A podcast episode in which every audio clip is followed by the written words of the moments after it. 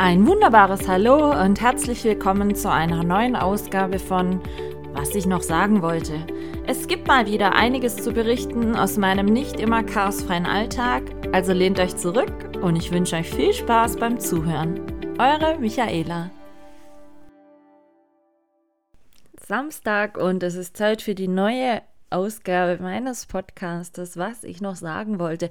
Wir haben Samstag, den 30. April und für alle, die es vielleicht nicht auf dem Schirm haben oder noch nicht wussten, heute Nacht ist Walpurgisnacht. Habt ihr bestimmt schon mal gehört, sei es bei Bibi Blocksberg Hörspielen oder sonst irgendwo. Aber es ist, wie gesagt, Walpurgisnacht. Ich bin ja im örtlichen Hexenverein. Nein, wir tanzen jetzt heute Nacht nicht ums Feuer oder sowas. Also, äh, das haben wir abgeschafft.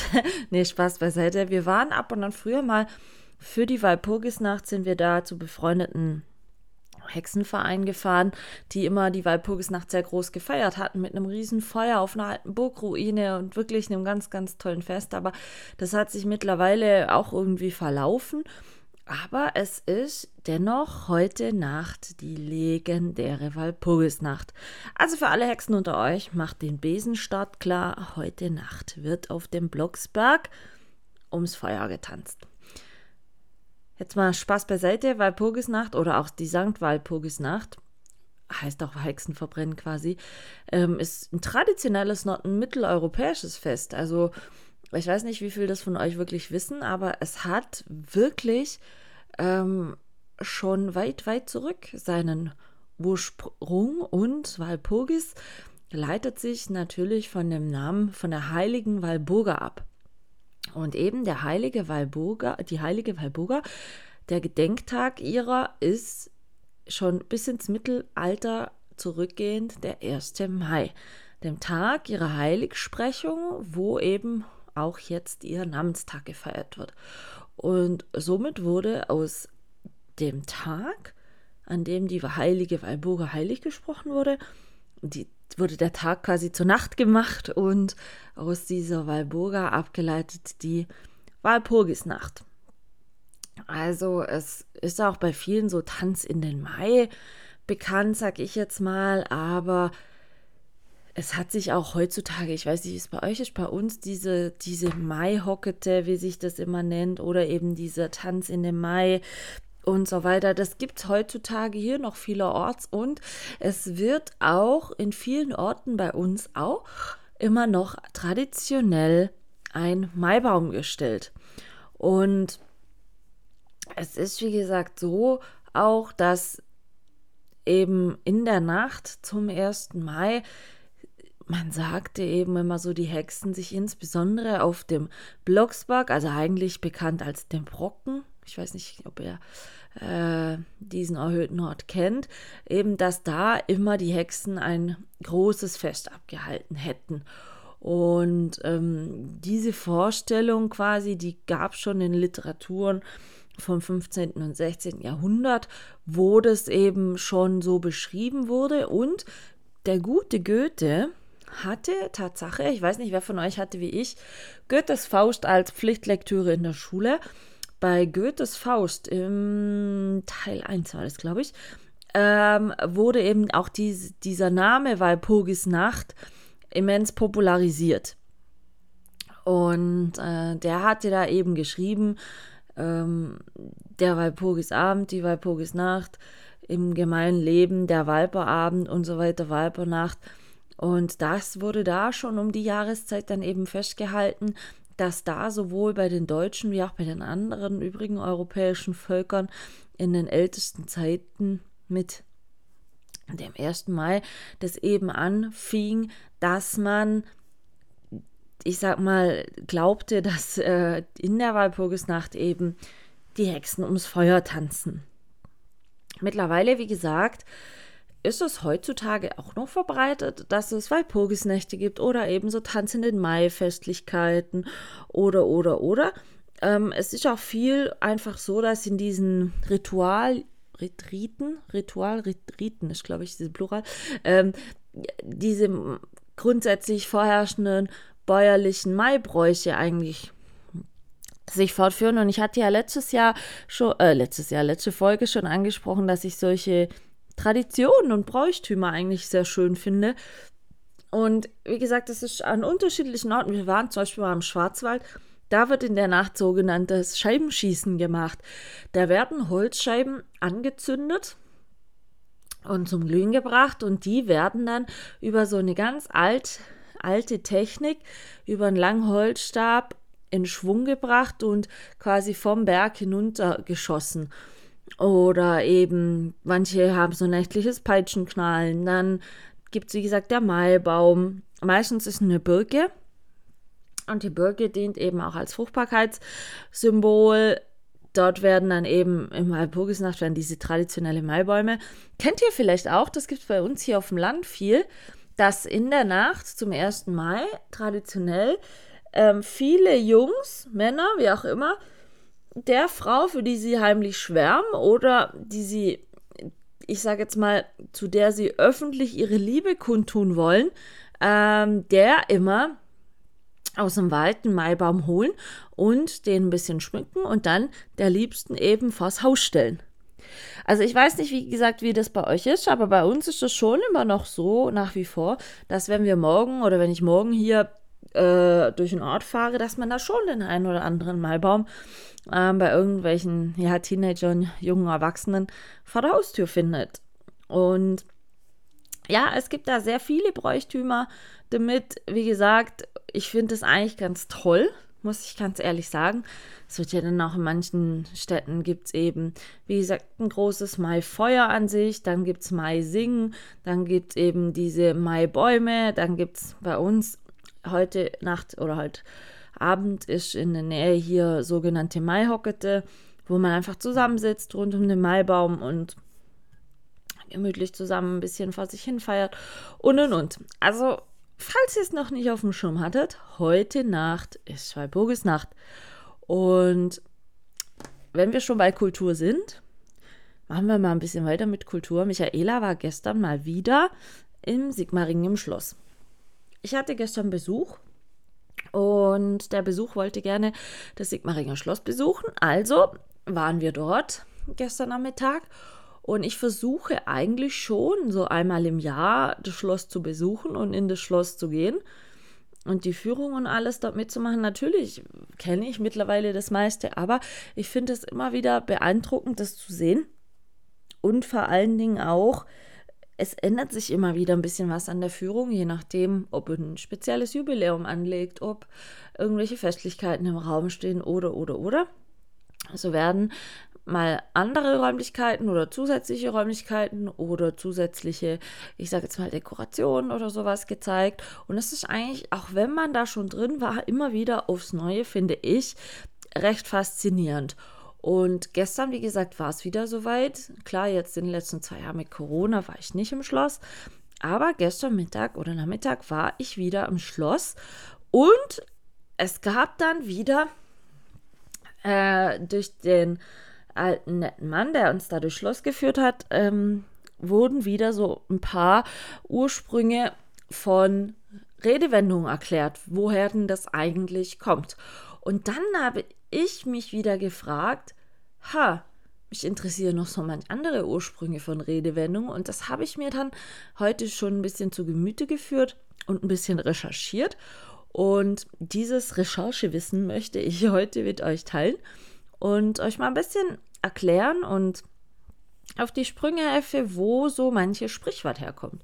Beispielsweise gestern im Schloss gab es zwei Sprichwörter, die erklärt wurden. Zum einen das Sprichwort bei jemandem in der Kreide stehen und zum anderen äh, das Sprichwort alles in Butter sein. Und ich denke, dieses bei jemandem in der Kreide stehen ist eher Selbstreden. Und zwar gab es dort im Schloss einen sogenannten schwarzen Salon, das war ein Männersalon, wo sich die Fürsten, Herzoge und was weiß ich immer, äh, damals auf Zigarren, Wein, Whisky und Kartenspiele getroffen haben. Und in diesem Salon stand oder steht ein ganz, ganz alter Spieltisch. Der ganze Salon ist, wie gesagt, in schwarz gehalten. Sympathisiert mir natürlich sehr. Ich liebe ja die Farbe schwarz. Und auf diesem Spieltisch war, der war aus ganz edlem Holz gefertigt, aber die eigentliche eingelassene Tischplatte war mit Kreide beschreibbar, sodass dort immer die regelmäßig die Spielstände notiert werden konnten. Und wenn man also jemanden in der Kreide stand, dann hieß es, mit Kreide waren seine Spielschulden entsprechend auf diesem Tisch vermerkt. Und daher leitete sich das Sprichwort bei jemandem in der Kreide stehen, benutzen wir ja heutzutage auch für Situationen, wenn man noch äh, jemandem einen Gefallen schuldig ist oder irgendwas anderes schuldig ist, ähm, dass eben, wie gesagt, das nur noch, ich sage jetzt mal, nicht de facto so ist, dass man das dann irgendwo mit Kreidetafel festgehalten hat, aber dass es halt irgendwie gedanklich festgehalten wurde oder vielleicht tatsächlich auch über einen Vertrag oder was weiß ich. Und ja, wie gesagt, früher lief das halt über Kreide, gerade primär an Spieltischen und daher kommt das Sprichwort in der Kreide stehen. Das andere Sprichwort, was ich noch erwähnt hatte, war alles in Butter sein. Jetzt ist meine Frage, wisst ihr, woher dieser diese, dieser Ausspruch oder diese Redewendung kommt. Ich meine, wenn etwas alles in Butter ist, heißt es ja, es ist alles gut, es ist alles wunderbar. Und ich denke eben, dass manche von euch das nicht wissen, deswegen möchte ich das äh, hier auch gerne mal nochmal erklären. Und zwar bei uns im Schloss gibt es auch übrigens sehr empfehlenswert, euch das mal anzugucken. Es ist einer der größten im Privatbesitz verbliebenen Schlösser. Ähm, ich glaube, zweitgrößtes in Deutschland, wenn nicht sogar ähm, in Europa. Außer natürlich bei den Königshäusern, äh, wo die Könige noch wirklich, ähm, sag ich mal, drin leben. Auf alle Fälle hängt in diesem Schloss ein immens beeindruckender Spiegel mit Glas, aus Glas oder, oder auch die ganzen Rahmen davon, die sind so mit kleinteiligem Glas versehen und gemacht. Und damals war das ja noch so, dieses Glas kam aus Italien hoch. Ich meine, viele von uns kennen ja wahrscheinlich äh, das Glas, das Muranglas und ähm, oder aus Murano. Murano heißt die Stadt, glaube ich. Da war das so, das war ein Geschenk für das Fürstenhaus hier. Und damals gab es ja noch nicht so, ich sage jetzt mal, Versandmöglichkeiten mit Schiff, Post, Paket, wie auch immer. Nein, es gab ja damals nur, nennen wir es mal Feldschotterwege. Und damit dieses Glas oder diese filigrane, immens filigrane Glasarbeit überhaupt irgendwie heil hierher ans Schloss kam, wurde damals sich eines ganz guten Tricks beholfen, nämlich es wurden Fässer hergenommen und Dort wurde das Glas reingestellt und dann wurde in diese Fässer flüssige Butter gegeben, die nach dem Erhärten natürlich jegliche noch so freie Ritze in diesem Fass und zwischen den Gläsern dann ausgefüllt hat. Wichtig war natürlich dann, dass der Transport nur in kalten Monaten stattfand, also Herbst, Winter.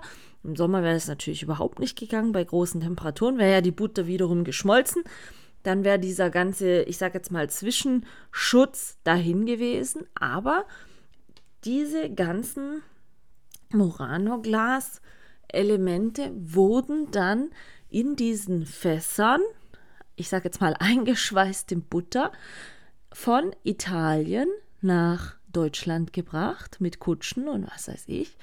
Hier wurde dann die Butter wieder geschmolzen und die Einzelteile konnten wohlbehalten und sehr gut in Schuss wieder entnommen werden aus den Fässern und entsprechend der Spiegel dann zusammengesetzt und angebracht werden.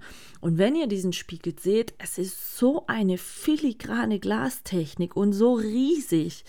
Unglaublich. Ich möchte auch ehrlich gesagt gar nicht wissen, was dieser Spiegel heutzutage wert ist. Ich habe auch gestern wieder gedacht, als ich durchs Schloss gelaufen bin, in einem ähm, der königlichen Schlafgemächer hängt ein so riesiger Kronleuchter aus meisten Porzellan mit so immens kleinen filigranen Blüten, Blütenarbeiten, Blättern, die ja alle mehrfach gegossen sind und gebrannt werden mussten, um Brandfehler zu vermeiden.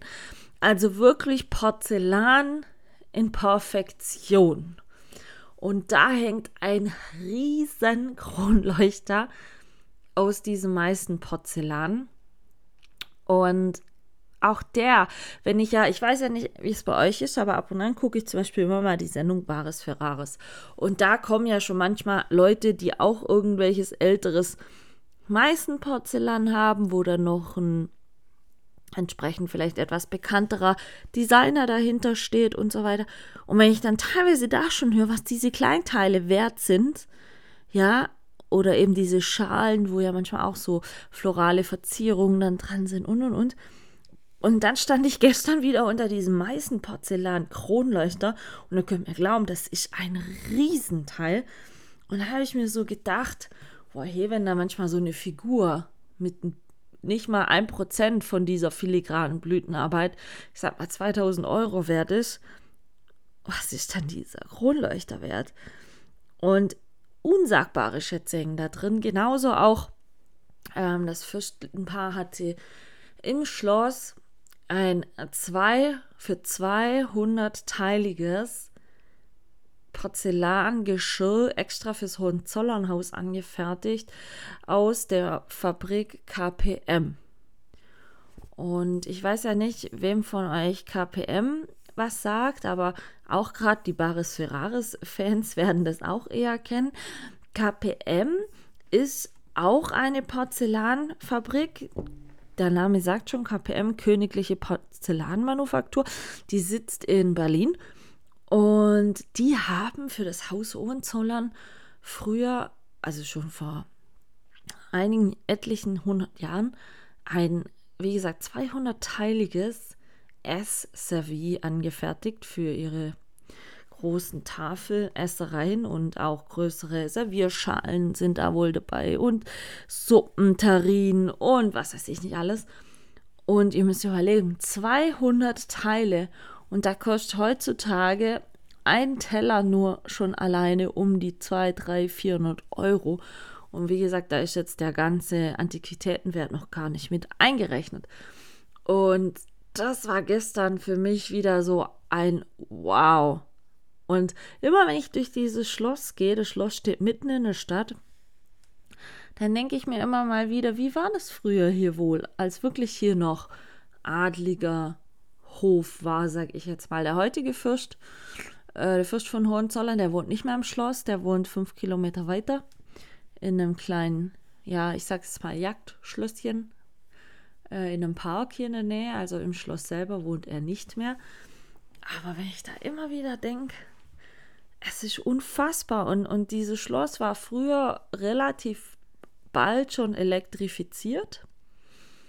Und selbst Rollladen haben die schon gehabt. Und auch eines der ersten Schlösser, die überhaupt Heizungen hatte. Kohleheizung, aber richtig mit Heizkörper und und und. Also es war relativ modern.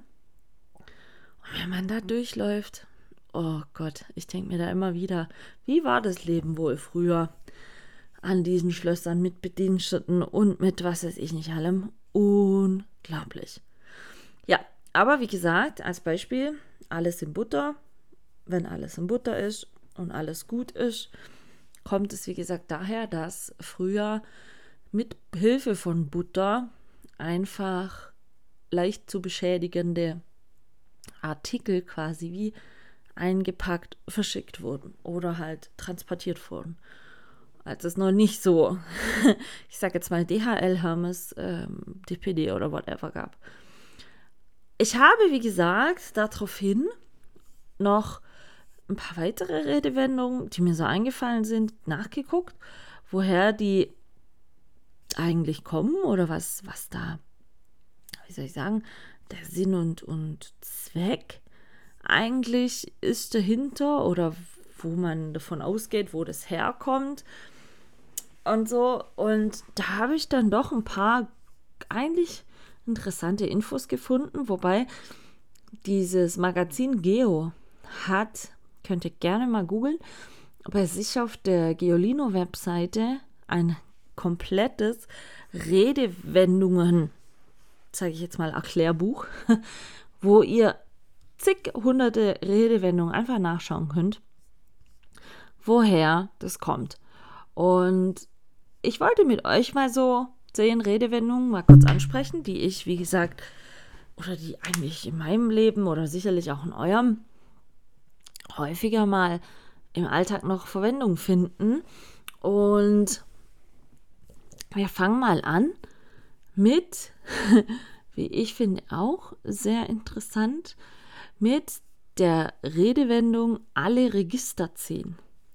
Also man sagt es ja bei uns, wenn jemand alle Register zieht, heißt es ja bei uns äh, so viel wie er versucht alles, er setzt alles dran, um irgendwas zu erreichen. Also er, man lässt nichts unversucht, um all seine Chancen irgendwie zu nutzen, um zum Ziel zu kommen. So.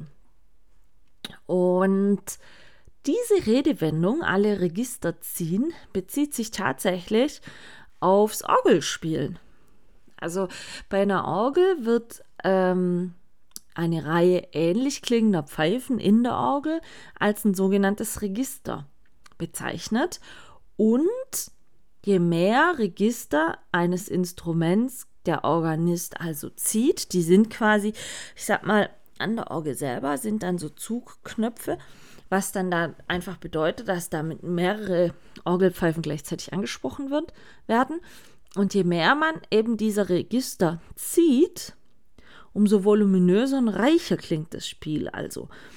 Und das heißt dann eben, dieses, je mehr man versucht oder je mehr Register man eben zieht, umso mehr kann man, ich sage jetzt mal, erreichen, umso mehr kann man, wie gesagt, an Volumen erzeugen, jetzt gerade hinsichtlich des Augenspiels, um ein, ich sage jetzt mal, imposanteres Ergebnis zu erreichen. Und finde ich schon, also ich wusste es nicht, dass es Orgelregister gibt. Wie gesagt, viele, gerade so Küchenorgeln und so, könnt ihr das auch wirklich sehen. Da hat so, so Knöpfe eben über der Tast Tastatur. Und ähm, ja, da finde ich das schon sehr interessant. Also alle Register ziehen kommt aus der Ursprung der Orgelspielerei. So. Was es noch gibt als äh, Sprichwort, ich weiß jetzt nicht, ob ihr irgendwas Spezielles habt, was euch, was euch ähm, interessiert oder sowas. Aber was ich immer noch ein sehr interessantes Sprichwort finde, ist zum Beispiel dieses Sprichwort am seidenen Faden hängen. So, wir sagen ja immer, oh, es hängt etwas am seidenen Faden, wenn, ähm, ich sag mal schon mehr oder minder die Gefahr besteht, dass irgendwas schief geht, es aber noch nicht so sicher hängt. Also es ist einfach so, äh, dass theoretisch auch was völlig schief gehen kann. Aktuell ist es aber noch nicht der Fall, aber die Chancen, dass etwas nicht glückt oder eben misslingt, ist relativ hoch. Es ist also quasi immer so, dass man sagt, okay, an einem sehr dünnen Faden quasi hängt die Erfolgsquote dran, der aber jederzeit quasi reißen kann. Und diese Redewendung am seidenen Faden hängen stammt aus, der, aus einer Geschichte, um den griechischen Höfling Damokles. Ich meine, Damokles kennen ja viele auch, das ist ja auch so ein ähnliches Sprichwort wie, da schwebt das Damoklesschwert über einem. Und Damokles war eben so, dass er seine Herren, denen er gedient hatte, die Ma also um dessen Macht beneidet hat und um, hat ihn immer umschweichelt mit den Worten, ja, eben sein Herr sei einer der sichersten und glücklichsten Menschen auf Erden und so weiter. Und das ging dann diesem Herren, also Dionysius, äh, Dionysius was, äh, ging das dann so, ich sag jetzt mal fast auf den Keks. Und dann hat er eben mal so überlegt oder hat sich mal so einen Plan ausgehext, um eben diesem Damokles eine Lehre zu erteilen, dass er ihm anbietet, an seiner Stelle den königlichen Platz eben einzunehmen. Und da kommen wir wieder aus dem Schwert zurück. Und es war dann aber so, dass eben dieser Dionysus heimlich aber dann ein Schwert über diesem Damokles aufhingen ließ, als er an diesem Tisch saß, welches aber wirklich nur an einem dünnen Faden hing. Und er wollte einfach diesem Damokles dann damit vermitteln, wenn er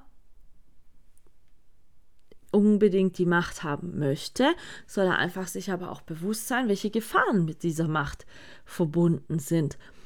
Und als eben der Damokles beim Essen dann zufällig mal nach oben geschaut hatte und dort dieses Schwert entdeckte, verging ihm vor lauter Angst der Appetit und er hat sofort den Platz wieder geräumt. Und daher kommt das an dem seidenen Faden hängen. Wie gesagt, im Bezug mit dem Damokles-Schwert wird es häufig benutzt.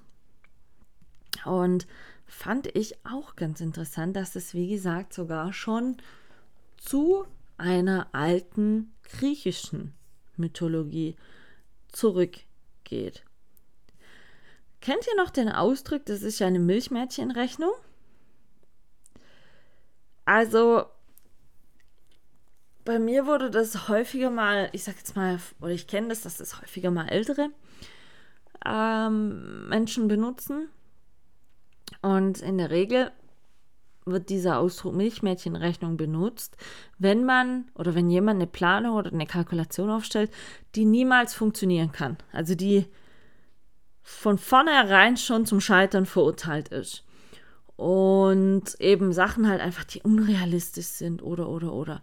Und es ist so, dass der französische Schriftsteller Jean de La Fontaine im 17. Jahrhundert eine Fabel von einer jungen Bauernmarkt geschrieben hat, die morgens zum Markt ging, um Milch verkaufen. Also verkaufte.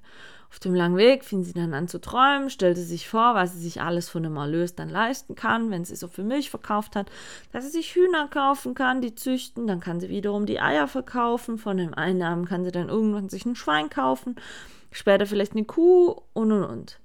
Doch, die Sache hat dann einen Haken gehabt, so sehr sie auch in das Träumen geriet und, und darüber nachdenkt, was sie sich alles leisten kann, stolperte sie und die gesamte Milch landete auf dem Boden. Und das war dann das Ende ihres Vorhabens und äh, das Ende ihres Wunschdenkens und so weiter. Und seitdem wird man eben oder benutzt man bei uns diesen Ausdra Ausdruck, es ist aber eine Milchmädchenrechnung, wenn jemand einen surrealistischen Wunschgedanken immer hat und den schon so ich sage jetzt mal, ausspinnt und, und übertrieben übertreibt mit der Realität, das überhaupt umset nicht, gar nicht umsetzbar ist und so weiter, heißt das, das ist eine Milchmädchenrechnung. Wie gesagt, Milchmädchenrechnung von einem früheren, von einer früheren Markt, die auf dem Markt lief, um dort ihre Milch zu verkaufen, auf dem Weg dahin, bisschen vor sich hin geträumt hat, und in der ganzen Räumerei dann gestolpert ist und die ganze Milch verleert hat und dann war der Plan schon hin. Fällig, bevor er überhaupt mal im Ansatz auch nur starten konnte. Ja, wer kennt es nicht? Wer kennt das nicht? Was ich auch super spannend fand, war, kennt ihr bestimmt auch, wenn jemand sagt, mein lieber Scholli. Habt ihr eine Ahnung, woher das kommt, mein lieber Scholli? Ich meine, verwendet wird es ja immer, mein lieber Scholli, wenn man umgangssprachlich, also sich über irgendwas wahnsinnig erstaunt oder verwundert oder sowas. Oder auch, wenn jemand super empört ist wegen irgendwas. Und die Gebrauch dieses Redensart hat sich im Laufe der Jahre immer wieder geändert. Früher nannte man eben jemanden leicht spöttisch, aber trotzdem lieb gemeint Scholli. Heute würde man sagen, jemanden, der Flausen im Kopf hat, also der nicht so ganz auf dem Boden der Tatsachen steht, ist ein Scholli. Und es ist aber so, dass diese Redensart selber abgeleitet wurde von dem Studenten Ferdinand Joly, der 1783 aus der Salzburger Universität geflogen ist und dann anschließend als so Dichter, Sänger und Schauspieler durchs Land gezogen ist. Und er hat sich überhaupt nicht darum gekümmert, was andere über ihn denken, sondern hat seinen eigenen Weg gemacht. Und deshalb, das hat, galt er so als liebenswert und klar, für die damaligen Zeiten auch ein bisschen als verrückt.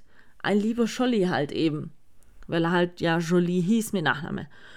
Und und daher kam dann der Ausdruck lieber Jolly. Also wenn man eigentlich jemanden für seine Taten bewundert oder was gut findet, wird es bei uns eigentlich eher verwendet. Aber, falls ihr mal irgendeine Frage bei Günther Jauch irgendwo seht, es kommt tatsächlich von Ferdinand Joly, einem netten Studenten, der einfach, heute würde man sagen, sein Ding gemacht hat und damit andere schlicht und ergreifend verzückt hat mit dem, was er tut und mit dem, ja, wie soll ich sagen, wie er es tut, einfach wahrscheinlich damals schon ausgebrochen ist aus so klassischen Denkbildern, sag ich jetzt mal. Und somit die Sache dann einfach erwähnenswert oder wie man das auch immer nennen möchte. Zuletzt würde ich noch gerne die Redewendung sich etwas aus den Fingern saugen äh, erklären, weil man sagt es ja häufig, jetzt hast du aber was aus den Fingern gesaugt. Äh, das ist, dass, dass man ja sagt, wow, jetzt hast du aber irgendwie das allerletzte Hemd zusammengekratzt, um da irgendwie noch was dazu zu sagen oder Jetzt bist du wirklich schon ans Eingemachte gegangen so. Und im alten Rom ging schon die Forscher der Frage nach, wie viele Bären über Monate hinweg eben Winterschlaf halten können, ohne dabei zu verhungern. Dass die Tiere vom Fettvorrat leben, die sie im Herbst angefressen haben, das hat damals noch nie jemandem geleuchtet oder kam noch nie jemandem in den Sinn. Und die römischen Wissenschaftler, das müsst ihr euch vorstellen, haben sich damals eine sonderbare Erklärung einfach ausgedacht und die haben die äh, Bären beim Schlafen in ihren Höhlen beobachtet. Und einige von diesen Tieren lutschten eben im Traum an ihren Pfoten und haben dabei so Schmatzgeräusche von sich gegeben. Kennt man ja heutzutage auch bei manchen Kindern, die noch Daumen lutschen. Und die Forscher gingen dann tatsächlich, müsst ihr euch mal vorstellen, davon aus, dass die Bären Milch aus ihren eigenen Klauen saugten und auf diese Art und Weise den langen Winter überlebten. Und ähm, der, viele hundert Jahre später ging dann der Johann Wolfgang von Goethe äh, nochmal drauf ein und hat diese Tatsache von den römischen Wissenschaftlern dann nochmal aufgegriffen und hat einen Reim darüber geschrieben, der lautete: Dichter gleichen Bären, die stets an eigenen Pfoten zehren. Und er meinte damit eben zum Ausdruck, so wie die Bären eben angeblich diese Milch aus ihren Pfoten saugten, so hat auch der Schriftsteller sich eben immer Geschichten aus sich selber herausgesaugt, um, wie gesagt, da irgendwas zu erfinden oder damit überleben zu können, Geschichten, die er dann verkaufen kannte. Und dieser Ausspruch eben aus den Pfoten saugen wurde dann über die Jahre etwas, wie gesagt, ein bisschen abgewandelt und aus den Pfoten wurden Finger, einfach damit es für die Menschen besser klang. Dass es mehr, ich sage jetzt mal, menschlich klingt, wenn man sich da was. Aber ihr müsst euch das mal überlegen. Die Römer haben behauptet, die Bären würden sich im Winterschlaf Milch aus den Pfoten saugen, damit sie da überleben können. Schon lustig. Wie gesagt, schaut mal gerne auf Geolino auf die Seite, da gibt es alles mögliche an Sprichworte erklärt, mit teilweise skurrilen Ursprungsgeschichten, auch weit, weit, weit zurückgehend. also was weiß ich was für Jahrhunderte. Und um nochmal auf das Schloss gestern zurückzukommen, es war gestern dann auch wieder so, also ich hatte ja 2016 mal bei einer Filmproduktion mitgewirkt, die genau auf diesem Schloss gespielt hatte. Und wir waren ja damals dann noch in ganz anderen Räumlichkeiten und Schlossräumlichkeiten von, von diesem Schloss. Und ich hatte da ja so viele Eindrücke von mehr, sage ich jetzt mal, Dingen erhalten, teilweise ja auch erst im Zweiten Weltkrieg so passiert, also gar nicht so ewig her. Und das hatte mich dann schon sehr fasziniert. Und zum Beispiel, wenn man in dieses Schloss reingeht, in dem ersten Innenhof, ist es halt tatsächlich so. Das Schloss war ganz, ganz früher mal eine Burg. Und es sind noch Teile von dieser alten Burg da. Und die sind tatsächlich aus dem fünften Jahrhundert. Also fünftes Jahrhundert. Überlegt euch das mal. Fünftes Jahrhundert. Und die Mauern stehen noch. Und wenn jetzt vielleicht manche von euch sich fragen, ja, wie? War das ein Krieg dann nicht? Zerstörtes Schloss oder, oder, oder?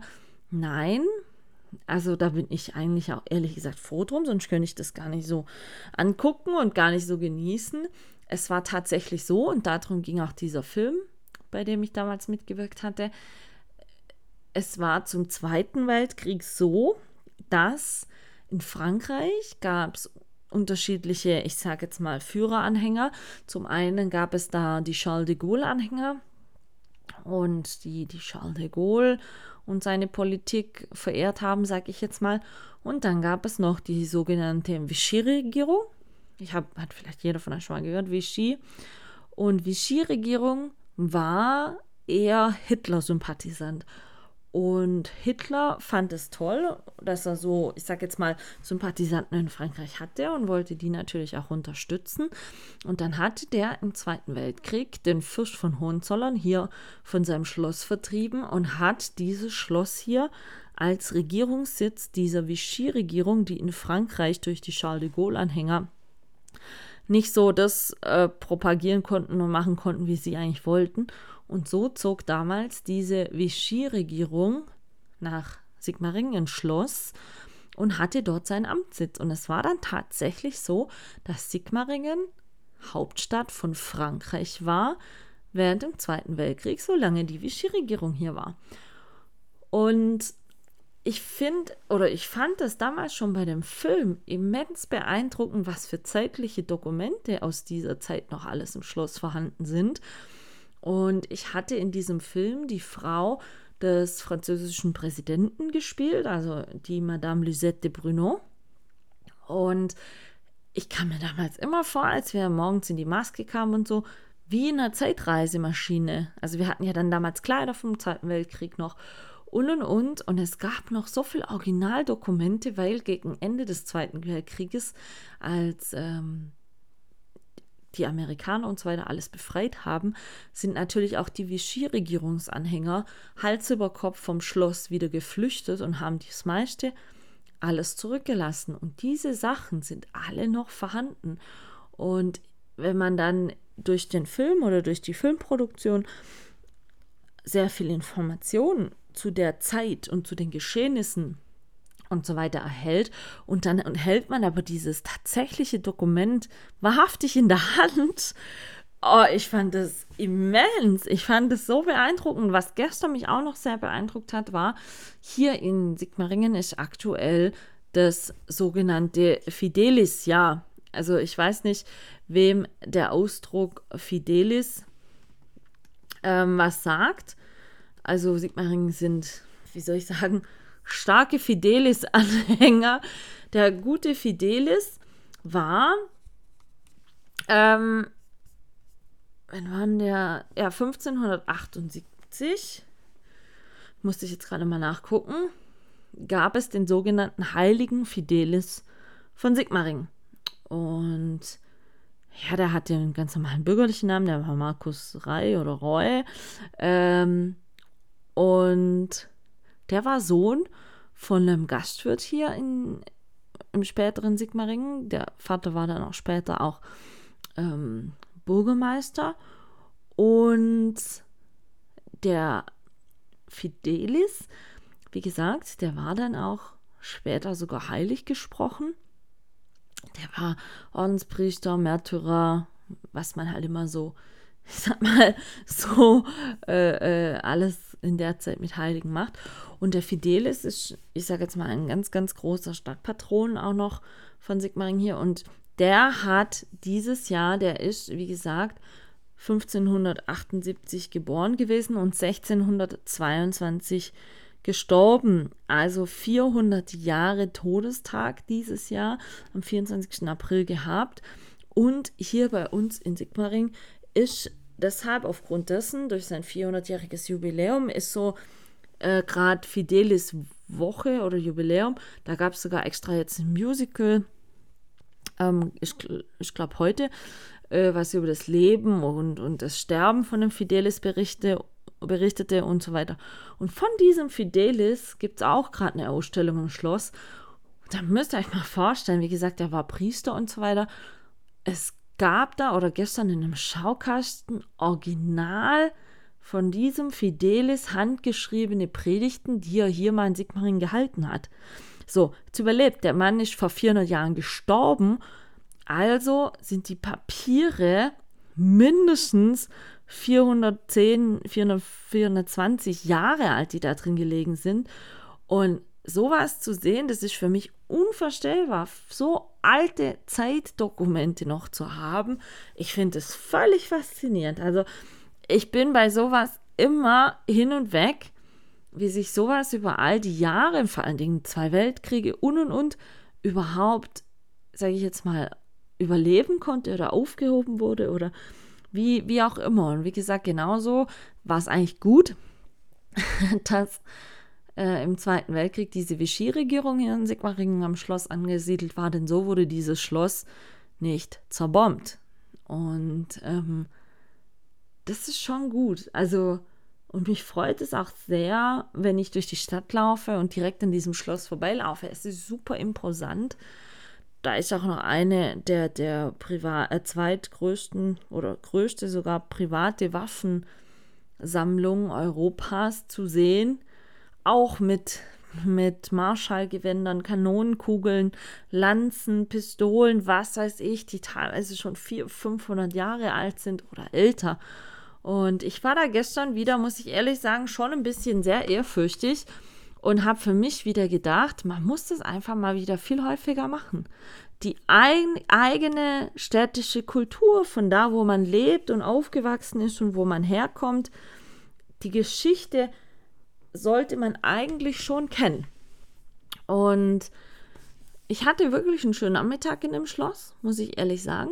Habe vieles, auch wenn ich, wie gesagt, schon ein paar Mal drin war, vieles Interessantes wieder gelesen, gehört, gesehen.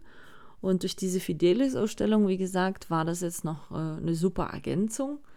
Und auch da gab es super viel Interessantes zu sehen.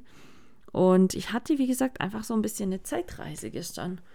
Zum einen, wie gesagt, eine Zeitreise in vergangene Zeit, zum anderen aber auch einfach, ja, nennen wir es mal eine Bildungsreise, was Sprichworte betrifft und so weiter. Und ich muss sagen, auch wenn das Wochenende noch nicht rum ist, es war doch mein Highlight dieses Wochenende. Gut, kann natürlich noch sein, Sportclub gewinnt heute Abend, was ich darauf hoffe, die spielen erst 18.30 Uhr.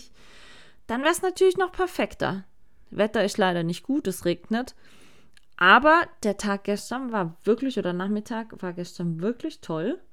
Und wenn ihr bei diesem verregneten Wochenende noch nicht viel vorhat, guckt doch mal was ihr bei euch in der Heimatstadt oder im Nachbarort oder wie auch immer anschauen kann, ein bisschen Geschichte eintauchen könnt. Ich denke, es lohnt sich auf jeden Fall immer. So, wir sind jetzt im Hier und Jetzt, 30. April 2022. Wie gesagt, heute Nacht ist Walpurgisnacht. Ich hoffe, ihr kommt gut in den Wonnemonat Mai. Wir hören uns nächste Woche wieder. Und bis dahin ist bestimmt wieder einiges passiert. Ich wünsche euch nur das Beste. Vielen Dank fürs Zuhören und wir hören uns. Macht's gut. Eure Michaela.